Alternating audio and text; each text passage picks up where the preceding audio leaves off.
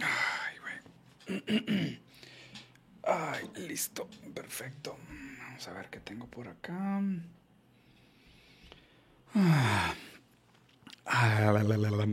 Ya está en live. Perfecto. ¿Me confirman si se escucha bien? Supongo que se escucha. Supongo que se escucha. Ay, qué bueno.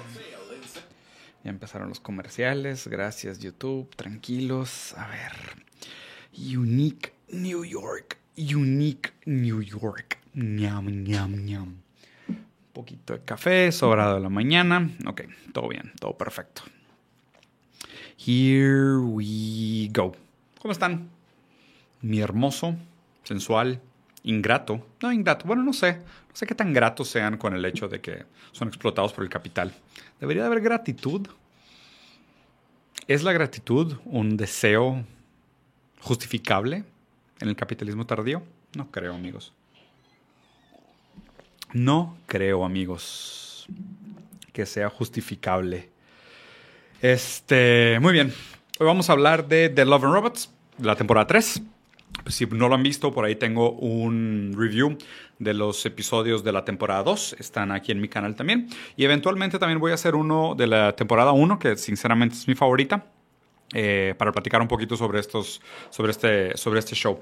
Si no los han visto, definitivamente van a haber spoilers, aunque sinceramente yo no soy una persona que tiene mucho problema con los spoilers, no sé si compartan la opinión, si son de estos muy puritanos que quieren ver todo como en primera mano y que nadie les cuente absolutamente nada, no vean este video, vayan a ver la serie, después de ver la serie pueden regresar a ver este video o pueden ver este video después de haber visto la serie y volverla a ver. ¿Por qué no? Con otros ojos, con otra perspectiva, a lo mejor se les pasó algo que, aquí hay una serie de cosas interesantes.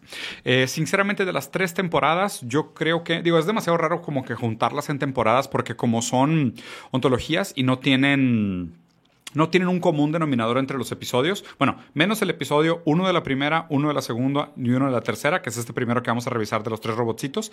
Esos sí están como ligeramente conectados, pero fuera de eso los episodios están bastante como random, ¿no? Entonces se me hace demasiado difícil hacer eh, una lista de cuál temporada es mejor. De hecho, ¿saben qué? Voy a hacer este review de la temporada 3, luego voy a hacer un review de la temporada 1 y luego vamos a hacer una tier list por episodio, de los mejores episodios de, de Love and Roberts. Dicho esto, terminando, eh, van a haber spoilers, como les había comentado. Voy a poner este video de fondo que es un video que encontré random en YouTube donde vienen varias imágenes de los, de los episodios y creo que está bueno para usarlo de, de, referencia, para irles platicando un poquito como de mi experiencia y lo que, lo que entendí de cada uno de estos episodios de and Robots y los vamos a usar como de eh, fondo, nada más para que se entretengan mientras vamos platicando. El primer episodio se llama Exit Strategy. Eh, es el episodio donde están esos tres robotcitos, que son los tres robotcitos. Eh, de hecho, aquí estamos viendo el video de Heavy Spoilers, que está, eh, está bien. La verdad es que el güey no tiene interpretaciones muy inteligentes, pero gráficamente es un buen trabajo, entonces le estoy robando su chamba. Estos tres robotcitos se topan con un mundo posapocalíptico. Eh, de hecho, los tres episodios que han pasado, ellos han estado como en este mundo que ya está completamente abandonado. Tiene algo como de Nier Automata, de los robots tratando de entender en retrospectiva a aquellos humanos que lo crearon. Y es bien interesante cómo los humanos quedan completamente olvidados y, obviamente están implícitos pues, en el lenguaje, ¿no? Porque pues, estos robots, a fin de cuentas, usan un lenguaje humano, usan inglés para comunicarse. El caso es que se topan con diferentes maneras de de enfrentarse al fin del mundo. Eh, hubo un problema de escasez en la Tierra y diferentes grupos en la Tierra tomaron diferentes decisiones sobre qué hacer eh, con el apocalipsis. ¿no? Entonces te presentan, por ejemplo, al principio creo que son como los rednecks, que es justo esto que aparecen en pantalla, que hacen como un campo así militar y se empiezan a pelear entre ellos. Son cazadores, hay armas por todos lados, de que te voy a disparar en el pene y supuestamente cazaron los venados hasta prácticamente su, eh, hasta su extinción, hasta que los venados como que se desarrollaron, se hicieron más violentos, se acabaron los animales animales y luego se empezaron a cazar entre ellos, se empezaron a matar entre ellos. Una, toda una eh, sueño slash pesadilla libertaria de, bueno, pues tipo, me mató mi vecino con un escopetazo o con un cuchillazo en la espalda, como el mono este que salió aquí, eh, pero por lo menos no fue el gobierno, ¿no? Y todo el tiempo, o sea, como que te hacen entender de que, pues es este pensamiento anarcocapitalista de la supervivencia del más fuerte más allá de lo que el Estado pueda dominar. Después hay un, bueno, hay unas referencias también al, al, juego Last of Us. Si jugaron Last of Us, hay unas referencias padres al juego Last of Us, de la manera como se casaban entre ellos. Si no me equivoco, el segundo grupo que, que exploran es el grupo de los millonarios que se fueron a vivir al, alto mar. Este, agarraron estas estaciones petroleras, le pusieron cabañitas tipo Hawái y así, y en estas cabañitas vivían los, los, los millonarios como exiliados. ¿no? Aquí la crítica que presentan es que los millonarios, pues como no tenían ningún talento práctico, solo eran tech millionaires y de hecho como que hacen una broma de decirte que, o sea, ¿qué es un tech millionaire? De que es igual que un millonario normal, además que con más incomodidad social, ¿no? O sea, con, con menos vida sexual. Eh, se llevaron estos millonarios a, inteligencia artificial y algunos robots a alto mar y pues obviamente como no tenían ningún talento y los pescados estaban llenos de microplásticos, pues se murieron todos de hambre y pues se quedaron ahí nada más chileando, ¿no? Y de hecho supuestamente de aquí surgió la inteligencia artificial que ahora estos robots son como la continuidad, ¿no? Que, que de hecho este robot el que es blanco con negro, es un Xbox, o sea, es un videojuego, pero versión no sé cuántos mil.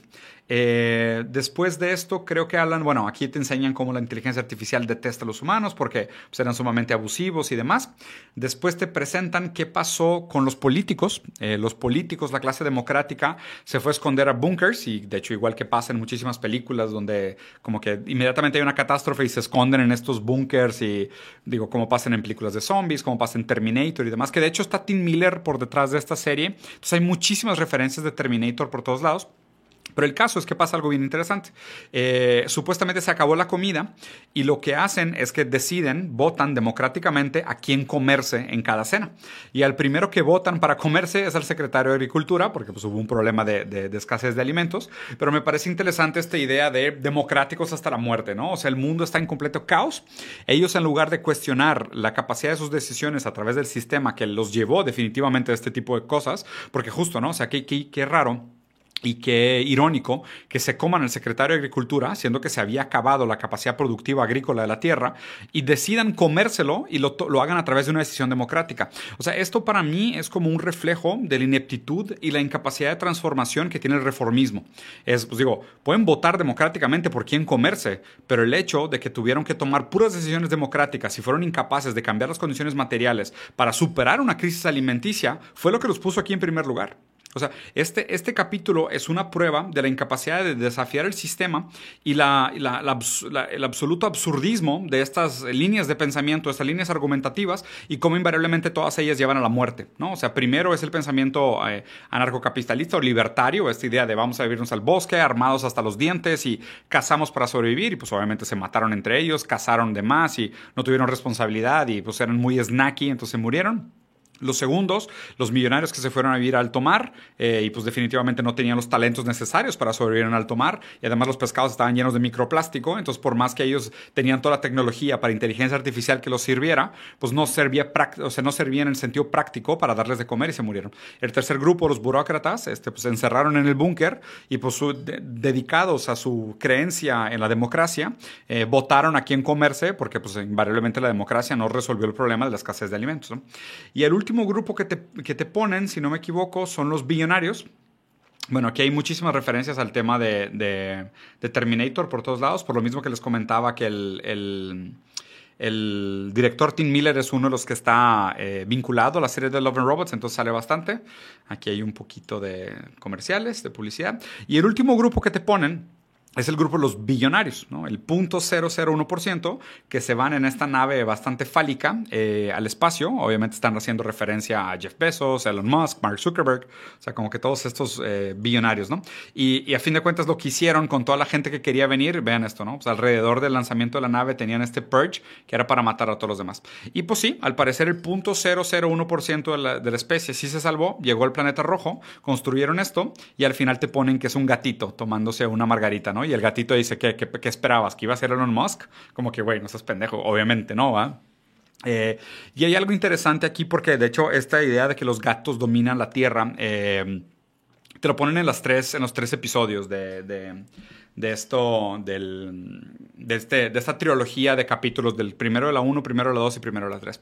Y, y me parece interesante la metáfora de los gatos porque digo, los animales en la tierra, como que, pues digo, los, los venados se adaptaron a la sobrecasa, eh, los pescados tienen un exceso de microplástico, entonces ya no podían ser comidos, y los gatos fueron los que dominaron a los billonarios y fueron los que se quedaron con la, con la herencia de la, pues del desarrollo de la humanidad, de la especie, si quisieras verlo así, ¿no? Aún siendo ellos otra especie.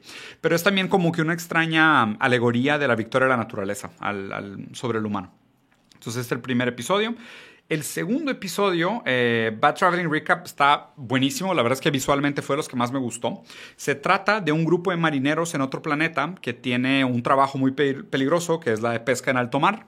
Que, de hecho, esto medio que hace referencia también a, pues ahorita, lo peligroso que es pescar cangrejos en, en alta mar.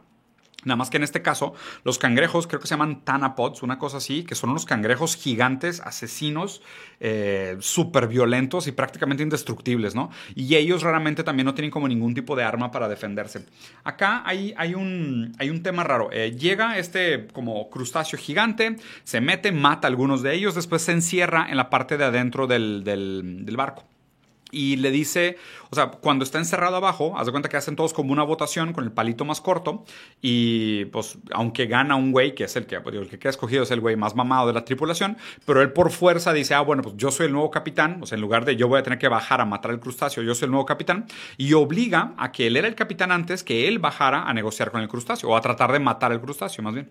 Y cuando llega abajo se da cuenta que, el, que el crustáceo este había agarrado un pedazo de humano, con sus tentáculos lo había como medio poseído y hablaba a través de él, ¿no? y, a través de este cadáver le dice de que llévame a las islas eh, Fanon, si no me equivoco, o una, una cosa así, no, Fanon es el filósofo este africano. Eh, llévame a las islas, que de hecho el nombre de la isla inclusive tiene algo que, tiene algo que decir. Le dice, llévame, llévame a esta isla, ¿no? Y el, y el señor este dice, bueno, va, te, llevo, pero pues respétanos, o sea, no, no nos mates todavía, porque yo soy el único que sabe navegar aquí en alto mar y el único que te va a poder llevar a este destino. Entonces el capitán sube y pone como una prueba del del trolley problem, o sea, del carrito del tranvía, ¿no? Y básicamente los pone a todos los tripulantes del, del, del barco en un dilema ético, de decir, a ver, tenemos dos opciones llevamos a este monstruo a la isla en la que nos está pidiendo, pero en esa isla hay muchísima gente, entonces este monstruo va a llegar y va a devorar y va a matar a hombres, mujeres y niños, o lo engañamos eh, nos aguantamos un rato más, un par de días más en alto mar y lo llevamos a otra isla que conozco donde, donde, no, hay, donde no hay personas. Y ahí pues este monstruo no le va a poder hacer daño a nadie. ¿no? Entonces el, el, capitán finge un tipo de votación ética para ver cómo votarían los demás. Eh, hay una serie de engaños así como diciendo de que bueno, yo sé que dos de ustedes eh, votaron de manera antiética, entonces los sacrifica y los avienta ahí a este pozo para que se los coma el, el cangrejo abajo del pozo. ¿no? Y poco a poco como que va matando a cada uno de ellos hasta que te das cuenta que realmente el capitán pues nunca tuvo la intención de, de salvar a nadie. Él simplemente estaba como ganando tiempo para para llegar a la isla desierta y no tener que matar a otras personas. ¿no? En el camino también te das cuenta que el crustáceo este se empieza a reproducir y tiene miles de hijitos, miles de crustáceos bebés, de pequeños cangrejos gigantes bebés, y ya no hay gente a quien alimentarle. Entonces, pues el capitán baja a enfrentarse con el crustáceo gigante y el crustáceo le dice, oye, pues tipo, pues ¿dónde está la isla a la que me ibas a llevar? ¿no? Como ya amenazándole muerte ya para matarlo. Y el capitán al final, su último movimiento es que usa la grasa de los tiburones que cazaban para incendiar el, barco y matar el cangrejo gigante. Eh, aquí hay, hay, un, hay, un, tema que me parece central de, este capítulo específicamente, que son estos dilemas éticos. Eh, la ética de consecucionalista, la ética deontológica, la ética utilitaria, y se topan estos diferentes eh, tipos de ética en los diferentes personajes. ¿no? Pero a fin de cuentas, la manera como te lo dan a entender es extraña, porque no me parece que el capitán haya sido ni deontológico ni utilitario, sino más bien que tomó decisiones puramente egoístas y disfrazó sus, sus, decisiones egoístas en diferentes momentos de la serie de algún tipo de ética, ¿no? O sea, cuando le convenía el discurso, él disfrazaba su ética de deontológica. Y luego cuando le convenía el discurso, disfrazó su ética de utilitaria. Cuando le, convenía el discurso, disfrazó su ética de consecucionalista. Y al final se dio cuenta realmente que lo único que quería hacer era salvarse. O sea, lo único que él quería era sobrevivir y sacrificó a todo el mundo del barco Inclusive mató al monstruo y se acercó a la isla, a la primera isla, a la que había más gente, eh, aún sin la certeza de haber matado a todas las crías del, del, gran cangrejo monstruo, eh, pero él con tal de, quedar libre y salvarse. ¿no? Entonces, eh, visualmente el capítulo está impresionante, está súper bien hecho, súper bonito, o sea, las, las, escenas de acción están súper chingonas, muy bien animado, toda la estética está como victoriana, sucia, negra, me recordó mucho a Bloodborne, está impresionante, pero a fin de cuentas una crítica sobre, sobre los diferentes tipos de ética. Este fue de mis capítulos favoritos, El pulso de la máquina, eh, que de hecho está basado en un, en un cuento, eh, en una serie de cuentos más bien, y habla sobre eh, una pareja de mujeres, bueno, dos mujeres que están manejando una nave terrestre, eh, bueno, una nave de, tipo terrestre que está explorando la luna Io de Saturno, ¿no? Eh, una luna de minerales profundamente tóxicos, tienen un accidente, una de ellas muere y la otra se ve en la necesidad de escapar de la muerte porque le quedan creo que 41 kilómetros para regresar hasta el punto más cercano de contacto y poder sobrevivir. En el camino ella tiene que arrastrar a su amiga muerta porque se queda sin oxígeno y se tiene que inyectar algunas eh, medicinas para aguantar el dolor, para tener más resistencia, para caminar más rápido. Y estas medicinas que se inyectan tienen algún tipo de efecto alucinógeno sobre ella. Ahí la serie como que no te deja entender exactamente si el efecto alucinógeno es lo que hace que ella tenga esta experiencia o si realmente lo que sucede es real. Pero aquí lo que pasa es que su amiga empieza a conversar con ella. Y supuestamente lo que pasó fue que la amiga, eh, al morir, quedó poseída por la, por la, por la luna. ¿no? Ella pone como un tipo de, de, arena en, para taparle la cara a su amiga muerta. La amiga muerta tenía un agujero en el ojo y al parecer la amiga muerta queda como poseída por, por la luna de Illo. La luna de Illo se presenta a sí misma a través de poemas, eh, ya que quedó como en contacto con, el, con la conciencia de la mujer muerta y usa esta conciencia y el lenguaje para interactuar con, su amiga eh, que quedó viva, ¿no? la que ahora está alucinando. Y ahí lo raro de, esta, de este episodio tiene, tiene cosas muy interesantes. ¿no? Primero es la lectura de la locura como una reacción química. Eh, que aquí obviamente todo el tiempo tú te estás cuestionando si ella realmente está teniendo una conversación con su amiga muerta, que está poseída por el espíritu de la máquina, que es una máquina más en el sentido sistemático que en el sentido tecnológico del, planeta. Y ahí fíjense qué interesante, ¿no? Que se supone que el planeta fue el que poseyó el cuerpo de la chava muerta y usó su conciencia y su lenguaje para comunicarse con la que estaba viva.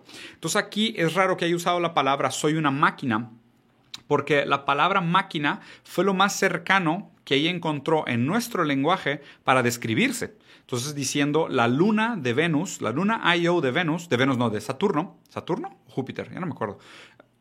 Júpiter, estoy casi seguro que es Júpiter. Sí, la luna Io de Júpiter, la palabra más cercana que encontró para definirse a sí misma en nuestro lenguaje es máquina. eso me pareció sumamente interesante y aparte muy inteligente, porque nuestro concepto de vida y cada vez que nos preguntamos que si existe vida más allá de la Tierra, siempre queremos aplicar conceptos antropocentristas eh, de lo que es la vida humana a otros conceptos de vida. Pero aquí lo raro es que este planeta que, que poseyó la conciencia de la mujer muerta, para expresarse a sí misma, se describió como máquina. Entonces, me gusta esta idea de la maquinación y de los sistemas como puntos de, variables que se relacionan entre sí y tienen contacto entre sí para producir una serie de resultados y son sistemas que tienen intercambios de información y puntos de interacción. Y esa idea de máquina, sistema, máquina, maquinaria, eh, es lo que el planeta usó para describirse. Y al final del capítulo, la personaje principal tiene dos decisiones, o morir o aventarse a un líquido que parece como un LCL, en el sentido EVA, y, fusionarse con el planeta y volver ese tipo como de mm, conciencia compartida, ¿no? Como diciendo, vas a perder tu cuerpo, pero existe una posibilidad de, que tu conciencia permanezca. Aquí obviamente la crítica primera sería eh, la, de Boris Merleau-Ponty, de la fenomenología carnal, que es no existe una conciencia sin cuerpo porque la conciencia es siempre conciencia de algo. Entonces la conciencia es el aparato sensible eh, de alguna manera, ¿no? Entonces si se pierde el cuerpo, lo que queda a lo mejor son memorias o son puntos de información que van a ser absorbidos por el sistema de la luna de yo, pero no necesariamente queda la conciencia en el sentido que nosotros llamamos de conciencia o lo que para nosotros significa la conciencia, ¿no? Entonces, eh, me gustó mucho el, capítulo de mis favoritos, sobre todo por esta idea de una luna se describe a sí mismo como viva, refiriéndose a sí misma como máquina. Entonces, obviamente nuestra postura limitada o nuestro entendimiento limitado del universo, en gran parte es por la manera como nosotros nos definimos a nosotros mismos y, le damos un tipo de prioridad antropocentrista o antropomorfa a las, a las maneras como la vida puede expresarse, ¿no? Siendo que aquí lo principal de este capítulo es vida puede significar algo mucho más amplio de lo que pensábamos eh, originalmente. Em, aquí al final se tira, se fusiona con el planeta y el planeta queda como pulsando de, esta nueva energía por haber, incorporado esta, esta nueva cosa. Después viene un capítulo bastante chistoso que es La Noche de los Pequeños Muertos Vivientes. Eh, visualmente está súper bonito, todo el capítulo parece como estas miniaturas y te muestran como una apocalipsis zombie y, y aquí hay muchas cosas chingonas, ¿no? Como todo empieza con un acto de rebeldía de una pareja que está como teniendo relaciones sexuales en un, en un cementerio, eh, muy al, al, estilo Night of the Living Dead y demás, ¿no? Eh, después me encanta cómo, cómo se lo llevan siempre así como al, al, al absurdismo, de cómo nos topamos con esta experiencia, ¿no? Entonces está primero los típicos americanos todos armados, de que not in my country, o sea, como diciendo no en mi país y shoot him in the dick. O sea, ¿de qué sirve dispararle a un zombie en el pene, güey? O sea, como que frases así muy, muy absurdas. Y al final, cuando ven que prácticamente no les queda de que ninguna otra alternativa, deciden como aventarles misiles nucleares. Obviamente, eh, eh, el contacto con, los, los problemas nucleares hace que los zombies también se vuelvan tóxicos. La verdad es que, o sea, en términos de argumento, no me parece un capítulo muy interesante. Visualmente está muy bonito. Y, y, más bien me parece, me parece chido como la explicación de lo absurdo que es toparse con estas experiencias, ¿no? O sea, y es como, claro, güey, o sea, como un redneck americano realmente nunca sobreviviría a un apocalipsis zombie, o sea, porque su ignorancia, su sesgo de confirmación, su pensamiento de superioridad eh, física o intelectual sería su muerte prácticamente inmediata. O sea, es, o sea, todo el mundo cuando piensa en un apocalipsis zombie cree que, cree que sobreviviría y cree que sería de los, de los ganadores, pero muy probablemente en el apocalipsis zombie toda esta gente que, que tiene muchas armas y se cree capaz capaz de sobrevivirlo serían los primeros en morir, ¿eh? O sea, serían las primeras víctimas de, de este caso.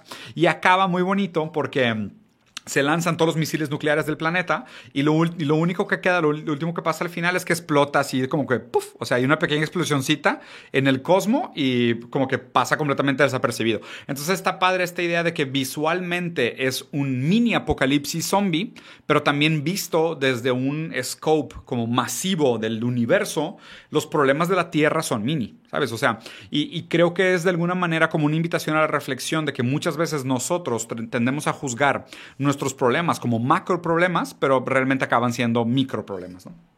El siguiente capítulo es eh, Mata equipo mata, o sea, Kill Team Kill, o sea, de que es, es así como pura testosterona. Estados Unidos empieza el capítulo con un güey haciéndole pipí a la cámara y se ve el pene y el vato habla de su falo y lo largo que es y la buena puntería que tiene al mearle al destino y como ellos son unos güeyes eh, castrantes, porque todo el tiempo están hablando de penes y cortar penes y arrancar penes y medirse los penes por todos lados. Y obviamente el elemento recurrente de, este capítulo son las armas. Eh, tiene un feeling así medio depredador, de equipo perdido en la jungla, con un animal que los está cazando, que es un honey badger, o sea que es un oso hormiguero eh, obviamente el nombre está medio mal aplicado, pero después les dicen que tiene un nombre, que tiene un nombre código parecido y aparte que fue un arma creado por la CIA. Entonces aquí también hay como un tipo de, de justicia poética de que estos hombres cuyos falos exteriorizados son las armas, son destruidos o están siendo cazados por un verdadero falo, o sea, por un verdadero arma desarrollado por el gran otro, por el gran papá Estado, por la CIA, por el gobierno, y esta, este gran falo es el que viene a castrarlos a ellos, ¿no? Que viene a matarlos y, como castigarlos y quitarles y probarles realmente el límite de su propia virilidad. Y de hecho, toda durante todo el capítulo, ellos están así como muy machos, muy orgullosos, mamones, así musculosos, prepotentes, ta, ta, ta. Y solo hay una parte, que de hecho creo que la ponen aquí, hay una escena bien, bien rara al final, bien simbólica, cuando ya lograron matar al mega oso eh, el megaoso hace, bueno, hace un último movimiento y el sargento se asusta, así como niña, pero hace un movimiento, así, y hace un gritillo así como que todo no macho alfa, ¿sabes? Como revelando lo mucho que toda esta actitud hiper macho, hiper violenta, hiper America, freedom, guns and kill, kill, kill, kill, era una gran fasada. O sea, nada más era que una gran formación reactiva, como diciendo, claro, justo aquel, el que más necesita eh, suplementos externos para probar su virilidad, es el que internamente, pues seguramente tiene más deudas, sobre, más deudas simbólicas o más dudas sobre su virilidad, ¿no? Qué raro hablar de deuda. Fue un buen desliz freudiano hablar como si la deuda fuera un tipo de falta de virilidad o un tipo de castración. Seguramente en el capitalismo tardío es verdad. Pero aquí hay algo interesante en que estos personajes, pues obviamente su, su, gran problema era esta formación eh, reactiva de su percepción de falta de virilidad,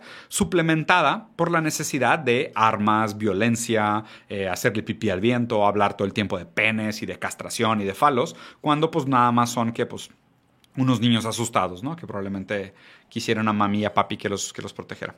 Entonces, este capítulo bastante chistosón. La animación está, meh, está buena. El argumento filosófico me parece bastante endeble. Eh, armas que cazan armas. Obviamente, pues ellos también. Está raro porque, pues digo, siempre, siempre está este tema de que los militares, pues digo, en Estados Unidos les dicen dog of wars, ¿no? Como perros de guerra.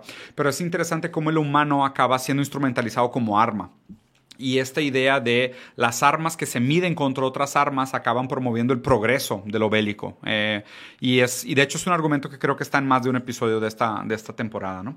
Y al final acaba muy parecido a Predator. El oso gigante tenía una mega bomba escondida en el ojo. Y muy parecido al final de Predator. Al final, antes de morir, les deja un regalo, explota a todos y se van todos al carajo. Eh, el siguiente episodio muy bueno, el de Enjambre, Swarm, que aquí, la verdad, este episodio me recordó mucho, bueno, que, aparte que está vinculado a este otro episodio, que es el de, la temporada 1, que es para mí mi episodio favorito de toda la antología de, de, de, Love and Robots.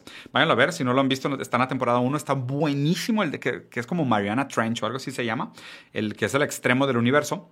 Pero además de eso, este, esta idea del swarm, de la colmena, no sé por qué me recordó mucho al libro de, de Byung-Chul Han, ¿no? el de En el enjambre, que habla sobre cómo existe toda esta coexistencia colectiva.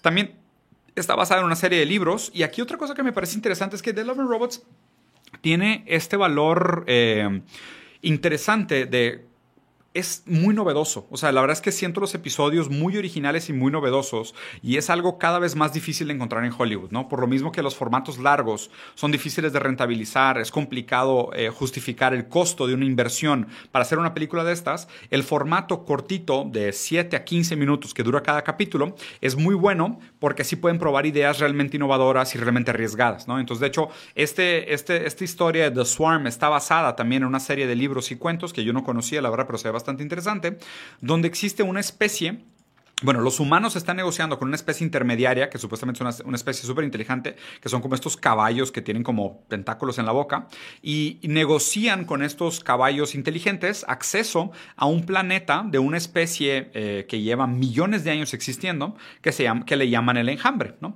Y, está raro porque los caballos dicen de que, güey, o sea, ¿qué están haciendo los humanos aquí? O sea, ¿ustedes qué quieren aprender? O sea, el enjambre nada más es que con un sistema natural sumamente eficiente y bien organizado. Y al principio el personaje principal, que es este doctor, el doctor les dije, ah, nosotros los humanos aprendemos de donde podamos, ¿no?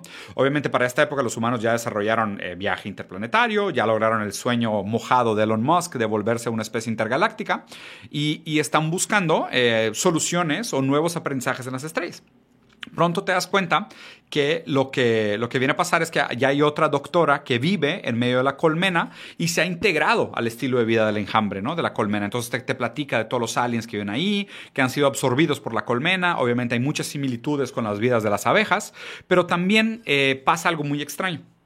El doctor revela que realmente lo que viene a hacer es que vino a reclutar o agarrar muestras, especialmente un óvalo de un de fecundado de, un, de un alien de la, colmena, porque se lo quiere llevar de regreso a la Tierra, clonarlo, multiplicarlo y desarrollar una especie de superesclavos. O sea, dice, o sea, los, los miembros de la colmena, como funcionan como un organismo natural, eh, funcionan más como por, reacciones químicas, ¿no? Entonces responden a la feromona de la reina y tienen un sistema de castas muy estricto y cada uno cumple su función, como muy parecido a los sistemas estructurales que supuestamente son naturales del humano, ¿no? Las jerarquías, que eso es lo que te quieren implicar muchos de los pensamientos como el de idiota Jordan Peterson y esas cosas, que las jerarquías y las castas son naturales, ¿no? Y aquí realmente ves una, una especie donde sí lo son, donde sí hay un tipo de naturalidad química eh, en las castas. Los humanos, después de mucho tiempo, como probablemente nunca ha funcionado y siempre han tenido que pelearlo y lo han mantenido de manera artificial, vienen aquí a robar la genética de estos animales para clonarlos y llevárselos de esclavos a la Tierra. Pero sorpresa, Resulta que lo que hace esta especie de, aliens, del, enjambre, es que absorben especies a las cuales dominan y los instrumentalizan como esclavos para ellos. Entonces, inclusive, muchas de las subcastas y otras especies que viven en la colmena han sido instrumentalizadas para servir a la reina e inclusive funcionar como mecanismo de defensa. Algunas son bélicas, algunas son exploradoras, algunas son trabajadoras, otras cavan túneles y cada uno tiene una función dentro de la colmena. Y de hecho, eh, la especie humana está instrumentalizada por su inteligencia, ¿no? por su capacidad de intelectualizar el mundo.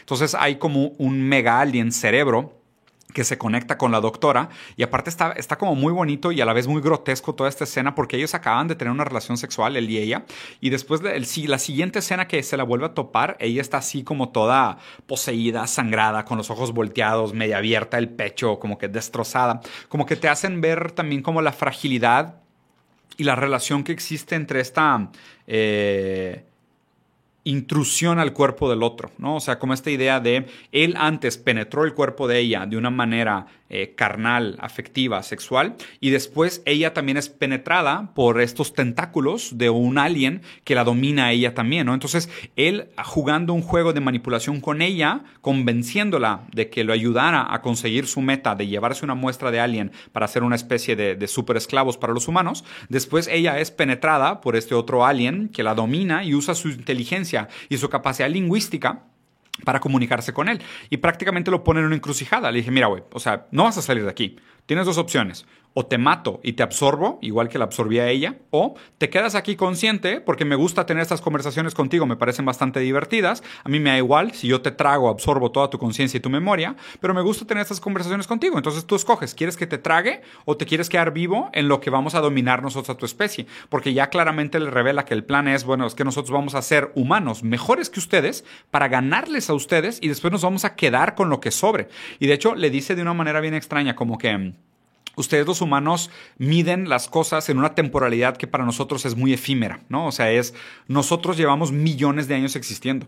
Ustedes, eh, en, un par de siglos después de desaparecer, nadie se va a acordar de ustedes y ustedes van a ser indiferentes para la galaxia. Nosotros llevamos millones de años existiendo como especie, ¿no?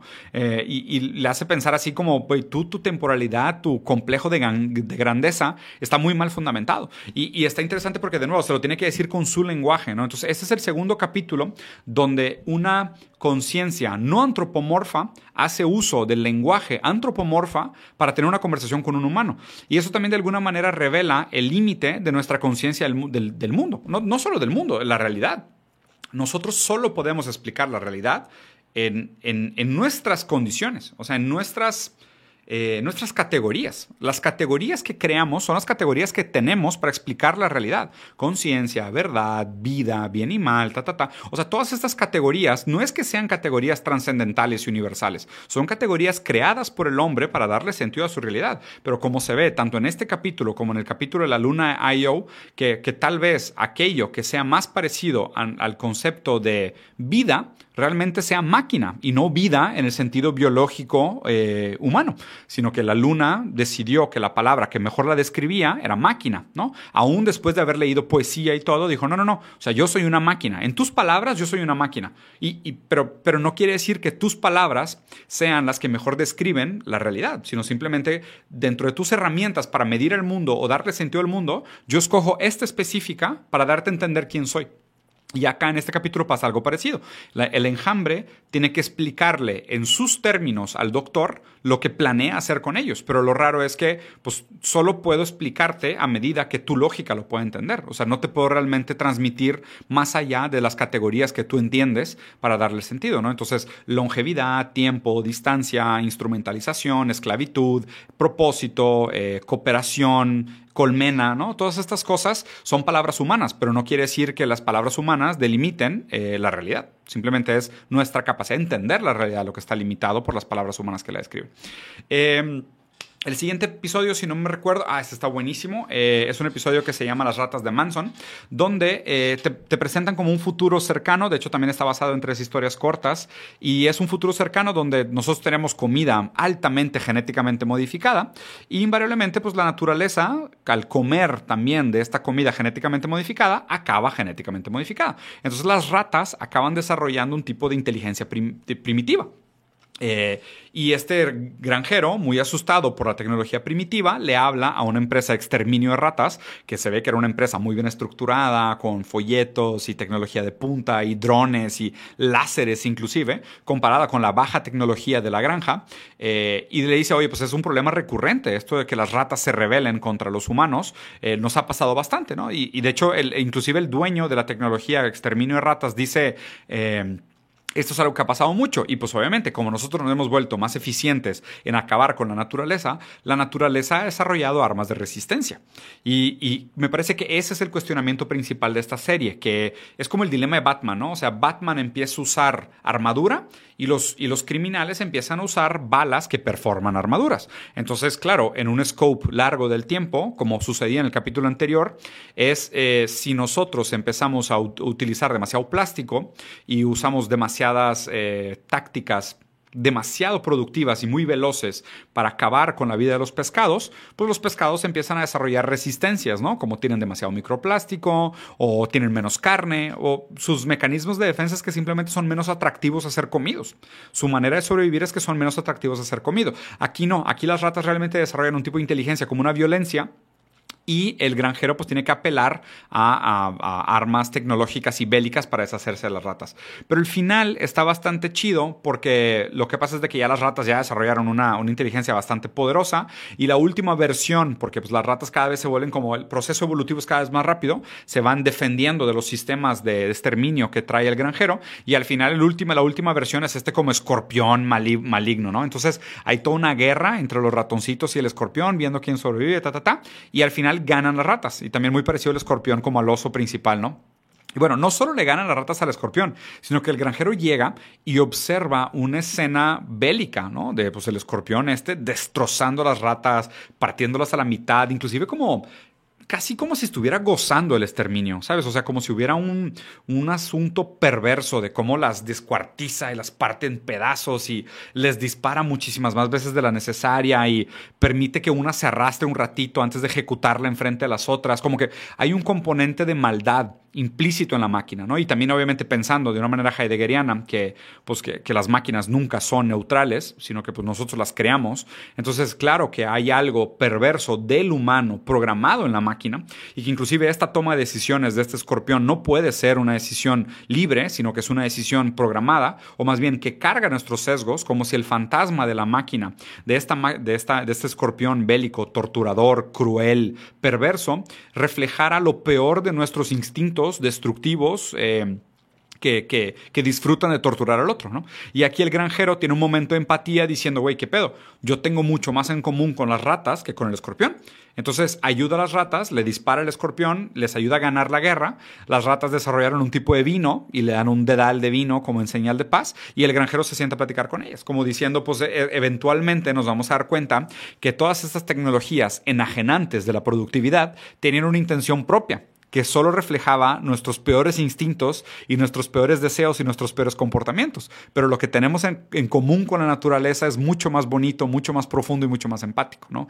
Que, que me parece un argumento bastante antiprogresista en el sentido puro de, del progreso como un fin en sí mismo, ¿no? sino más bien eh, muchas veces el progreso nos lleva a tomar aquellas decisiones o más bien acelera aquellos comportamientos que no necesariamente son los que reflejan las mejores posibilidades del humano, sino las peores. ¿no? Es como la lógica de la competencia, la lógica de la competitividad, la lógica del, del brutal de los fuertes matan a los débiles, eh, no refleja las mejores actitudes del humano, sino las peores, ¿no? Y a la larga, reflejados en el fruto de esta competencia deshumana, pues nos sentimos nosotros también no identificados con este camino del progreso. Al revés, vemos la naturaleza que destruimos y nos vemos eh, identificados con la naturaleza, que ahí es donde residía una parte humana nuestra que perdimos a través de la automatización, la tecnología, el exceso de productividad, esta frialdad eh, que, todo, a su paso destruye.